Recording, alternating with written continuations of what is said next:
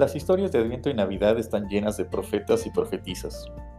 Hasta ahora hemos mencionado a dos, Elizabeth y María, quienes fueron llenas del Espíritu de Dios y hablaron palabra suya. Dos profetisas improbables por ser mujeres, una estéril y otra jovencita, que rompieron los estándares de su tiempo. Como otros profetas, ellas no buscaron tener esa experiencia, sino que Dios las buscó para que fueran portadoras de su mensaje. Dios las llamó y ellas respondieron dejándose ser llenas por el Espíritu. En las historias hay otros personajes que también cumplen el rol de profetas, aunque en ocasiones de manera bastante disimulada, al menos a nuestros ojos. El primero es Zacarías, aquel hombre que fue silenciado luego de haber dudado de la palabra de Dios dicha por el ángel. El viejo sacerdote, luego de estar por meses sin poder hablar ni escuchar, encontró que su lengua fue desatada cuando nació su hijo y escribió su nombre. La promesa de Dios se había cumplido y él había hecho su parte, iniciar su paternidad al nombrarlo tal como el ángel pidió que se llamara. Sus primeras palabras no están registradas, pero dice el relato que abrió su boca para bendecir a Dios.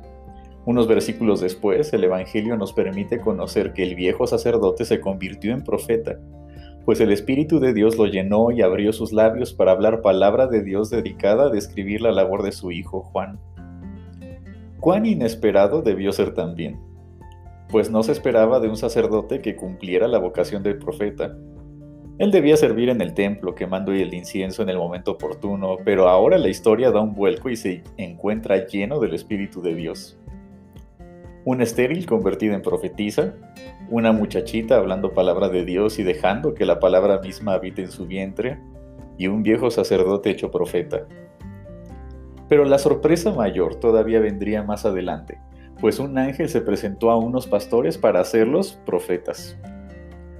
Los pastores eran personas terriblemente marginadas, mal vistas y cargadas de chismes que se contaban sobre ellos. Vivían apartados la mayor parte del año cuidando a los rebaños y cuando regresaban, se procuraba tener el menor trato posible con ellos. Sin embargo, un ángel se apareció a ellos anunciándoles lo que Dios estaba haciendo en la historia del mundo. El profeta Amós enseñó que Dios no hace nada sin avisar a sus profetas, y el ángel del Señor hizo justamente eso. Les avisó que en aquella noche había nacido el Salvador, el Mesías. Esta era noticia para alegría de todo el pueblo y no solo de ellos. Como los profetas, el ángel les dio señales encontrarían al niño envuelto en pañales, acostado en un pesebre. Tal como hicieron los profetas, los pastores no se quedaron con la noticia, sino que se apresuraron a verlo anunciado. Aquellos hombres, despreciados por tantos, fueron los únicos que no hicieron preguntas al ángel del Señor, sino que corrieron para ver con sus propios ojos lo que se les anunció. Los profetas convertidos en pastores llegaron a Belén y contaron lo que Dios dijo, es decir, profetizaron. Y cuando contaron todo, los que estaban escuchando se maravillaron mientras María guardaba todas esas palabras en su corazón. Como profetas, hicieron que la palabra corriera de tal modo que Dios fue glorificado. ¿Quién pensaría que los profetas de la noche del nacimiento del Mesías serían unos pastores que guardaban las vigilias de la noche sobre su rebaño? Su palabra, el testimonio de lo que vieron y escucharon, fue motivo para que sus escuchas se maravillaran. Profeta no es aquel que ve el futuro, sino quien ha escuchado lo que Dios ha dicho y lejos de guardarse el mensaje, lo transmite para que otros puedan conocer lo que el Señor está haciendo en la historia. Toda persona que escucha el mensaje de Dios se convierte en profeta porque cuando Dios habla, no hay otra respuesta posible más que comunicar lo que ha dicho. Si tú has escuchado lo que Dios está haciendo en la historia, si has oído sobre su amor y salvación, si has atestiguado la obra de Dios en este mundo, en tu cuerpo, en tu espiritualidad, en tu familia y en tu lugar, entonces no puedes hacer otra cosa más que alabar a Dios y comunicar lo que has escuchado. Como los pastores, si Dios ha llegado a ti con su palabra, entonces has sido llamada y llamado a profetizar, a hablar a nombre suyo y comunicar las buenas noticias que tiene para el mundo.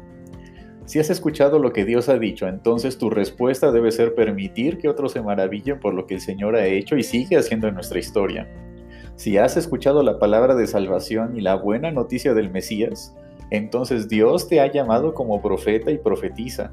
Tienes que contar lo que has escuchado y lo que has visto y la manera en que un día o una noche te fue mostrada la gloria de Dios.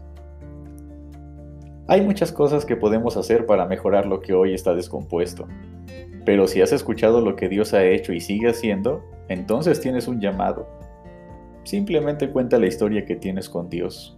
Solo cuenta lo que has escuchado, y quienes te escuchen se maravillarán o guardarán todo en su corazón Simplemente cuenta tu historia cada vez que puedas.